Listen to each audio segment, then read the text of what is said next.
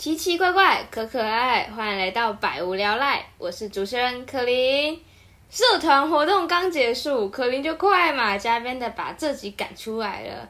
但大家听到的时候，已经是过年之后，甚至是开学一段时间了。那为什么我明明在过年的时候，社团活动刚结束我就录了，那为什么现在才发布呢？是因为。首先，过年期间我也要跟家人出去旅游，所以就只能延后上传。那再加上本人懒癌末期，所以就大概拖到了开学才发布。对此，我真的十分的抱歉。那我跟大家分享一下这次的社团活动好了，当做弥补一下。那这次的社团活动，我自己是感觉我收获很多，然后也感受颇深的。毕竟去年我身为高二，我是一个干部去主导活动。那今年我升上高三了，我是以学长姐的身份去辅佐学弟妹们完成活动，就是一个当局者跟旁观者的概念。当然，就也会百感交集，就突然觉得啊，时间怎么过那么快？那不知道大家对于下一届会不会有很不满意的地方？因为我看很多人都会对下一届各种方面不满意，然后就会感情不好什么的。我真的看过太多案例了。但对于我个人而言，虽然啦，我还是会觉得他们多多少少还是有哪里做不好的地方，所以有时候我就会直接挑出来嘛，甚至会觉得哈，怎么会做这种蠢事？但是严格本来就是我对于公事的原则，可是私底下我跟我直属感情还是蛮不错的，我们不会因为社团的事情去影响我们两个人的相处关系跟模式，这样我就觉得还不错。毕竟本来就公私分明嘛。嗯，稍微岔开一下话题而已，如果再讲下去，今天就要换主题了。那让我们回到今天的主题吧。相信大家都有听过“台币战士”“氪金大佬”这种词汇吧？可能大家都有一个很普遍的印象，就是通常这些人他们会在游戏榜的前十名啊、前五名，甚至是前三名。他们看起来就像是氪了五千多、氪了一万，甚至氪了超过一万的玩家。最常见的大概就是一些武侠游戏或是塔防游戏吧。最经典的，我觉得是《天堂 M》跟《传说对决》。我没有玩过《天堂》。我盲猜是时装跟武器，甚至是宠物之类的需要储值的东东。啊，传说就是皮肤、下巴特效跟酷炫头贴这些东西，加加种种，大概一定会有万吧。就是如果你每个都去搜集的话，那甚至呢，我还看过有人会卖账号，卖到以万为单位的，甚至卖到两万啊、三万的。我看过最高的价钱是九万。我真的是不知道该去如何理解这种事情。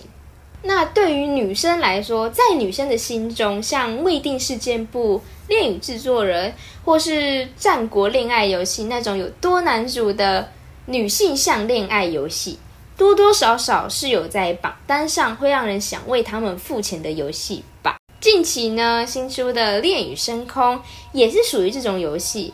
像之前有一段时间很红的一款游戏，而且你们一定曾经都听过，叫做《光与夜之恋》。这款游戏不知道观众没关系。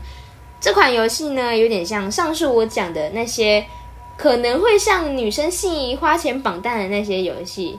当然，可能也不止女生会喜欢玩这种游戏，可能男生也会喜欢玩。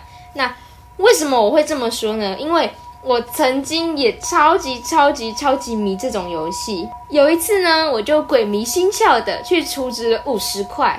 五十块可以干嘛？五十块可以买三十三块钱的礼包。那时候我自己就觉得，到底是哪个白痴会只充值五十块，就只为了买三十三块的礼包？对，就是我本人。我觉得那时候我觉得很没意义呀，但就很爽，你们知道吗？三十三块礼包。的内容可以多一次实抽，诶，多一次实抽就多一个机会能抽到六星的卡片，六星卡片比较好看一点。然后那时候呢，我朋友就说了一句：“这不是乙女游戏，这是购物 A P P 耶。”我那时候就觉得很好笑，但也觉得很中肯，而且也因此呢有了今天这集的灵感。我那位朋友呢，就是花了。好几百块甚至好几千块在那款游戏上，所以他才会说出购物 APP 这句话。那我们今天就是要聊聊氪金这件事情吧。很多游戏到了现在，好像你只要不氪金，你就没办法玩下去，你就注定比别人弱，你的 PVP 就会一直输人家。最夸张的就是你都已经氪金了，你还是比别人弱，这根本是游戏界的陈水扁吧，贪到爆哎！当然啦，就会有玩家陆陆续续的去退游，但为什么这些游戏依然还是会继续存在呢？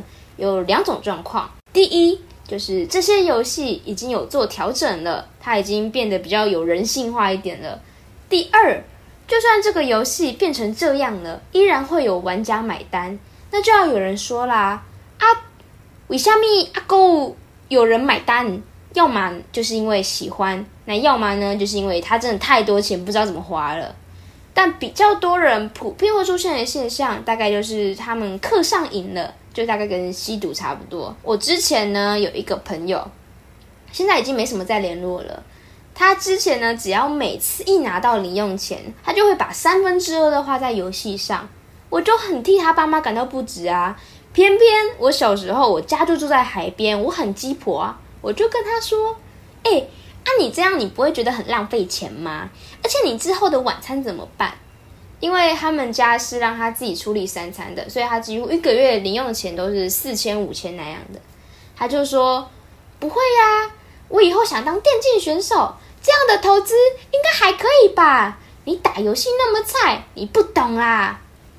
我的天，我直接无言以对三条线呢！我不想多说什么了，毕竟也只是浪费口舌，而且还被攻击诶打游戏菜怎么了？又没有惹到你。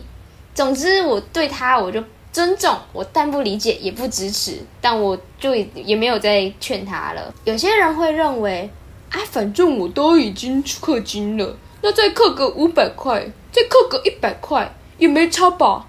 就这样，每次五百、五百、一百、一百的花钱在游戏上，慢慢累积，到最后你回头看，哇，你已经花了几千块、几万块了呢！我还记得啊，我的第一次自己。我主动要去储值是储十块钱，对，你们没听错，十块。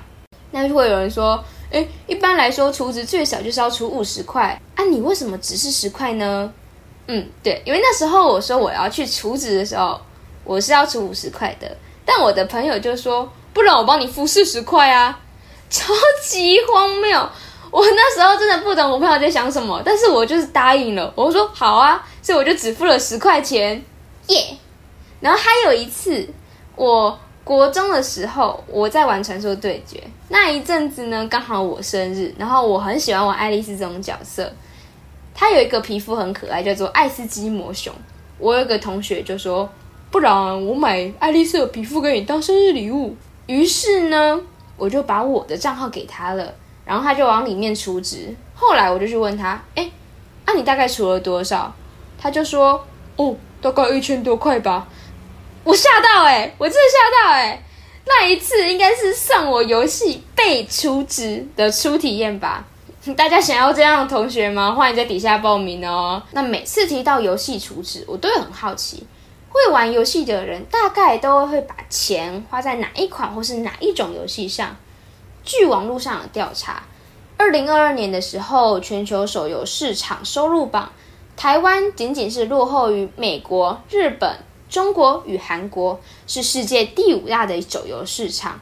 二零二二年台湾手游收入榜，它有一个排名，大家会比较想要从第十名听起还是第一名听起？我从第十名好了。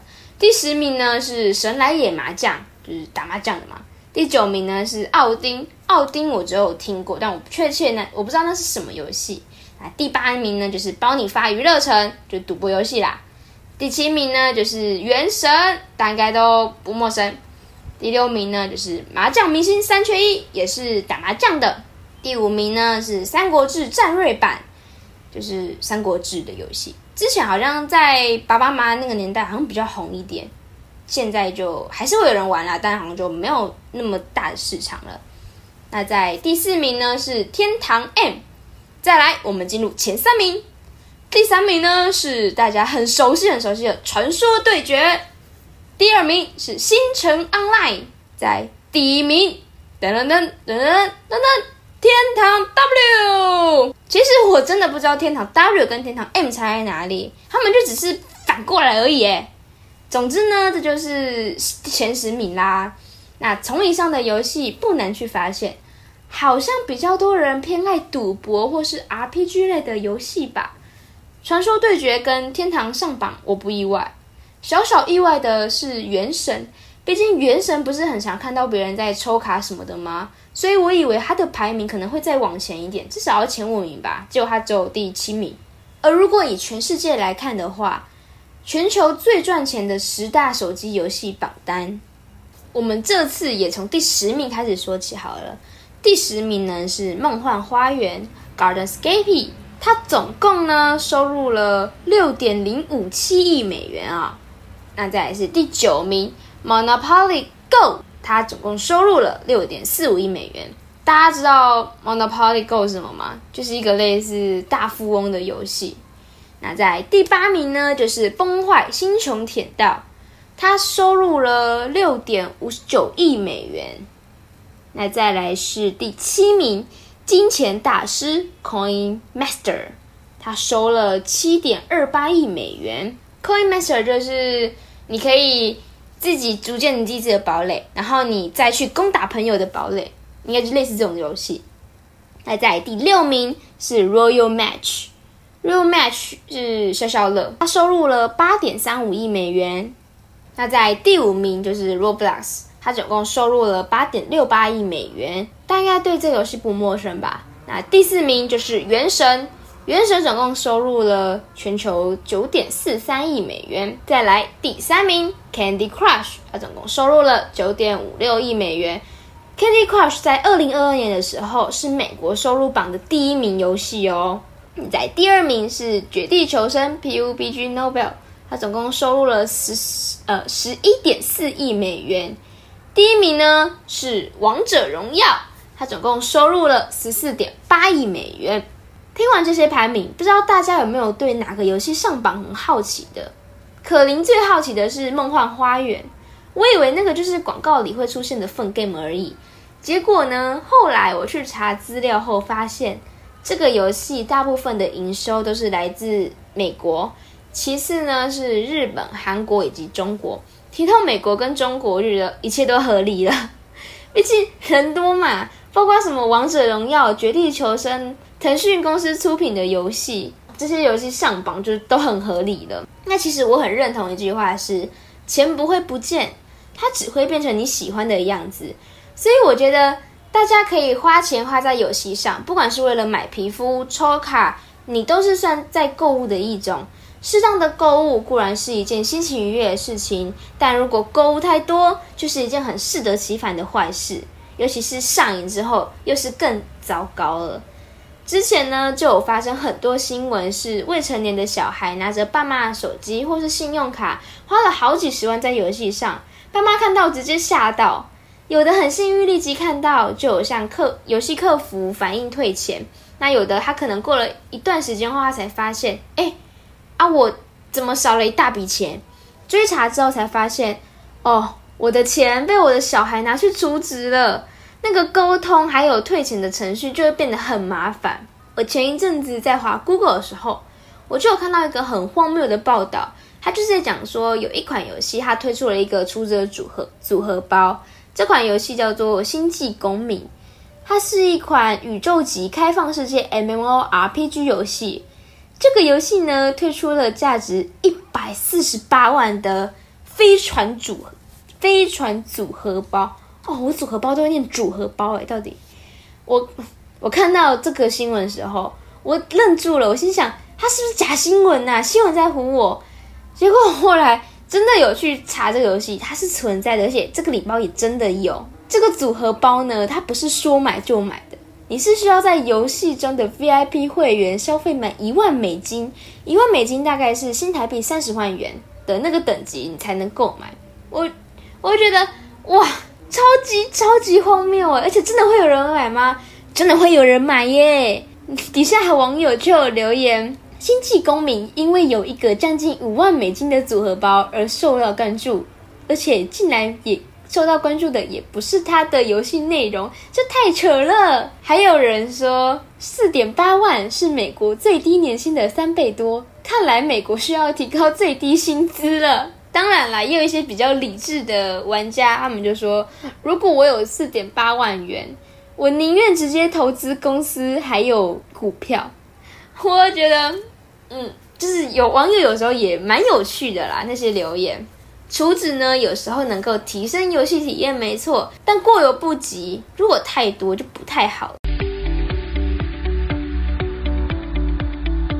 在最后，还是要再次提醒大家：理性消费，理性游玩，不要造成别人的负担，也不要让自己后悔，甚至浪费钱。出乐又不晚。有小孩子的也要记得给他们灌输正确的金钱观，不要让他们毫无节制的花费哦。最后的最后呢，感谢大家收听，希望这集能带给你们一些启发或是想法。如果大家喜欢我们节目的话，欢迎按个赞、留个言以及分个享。好奇以后题材的话，也记得追踪我们节目哦。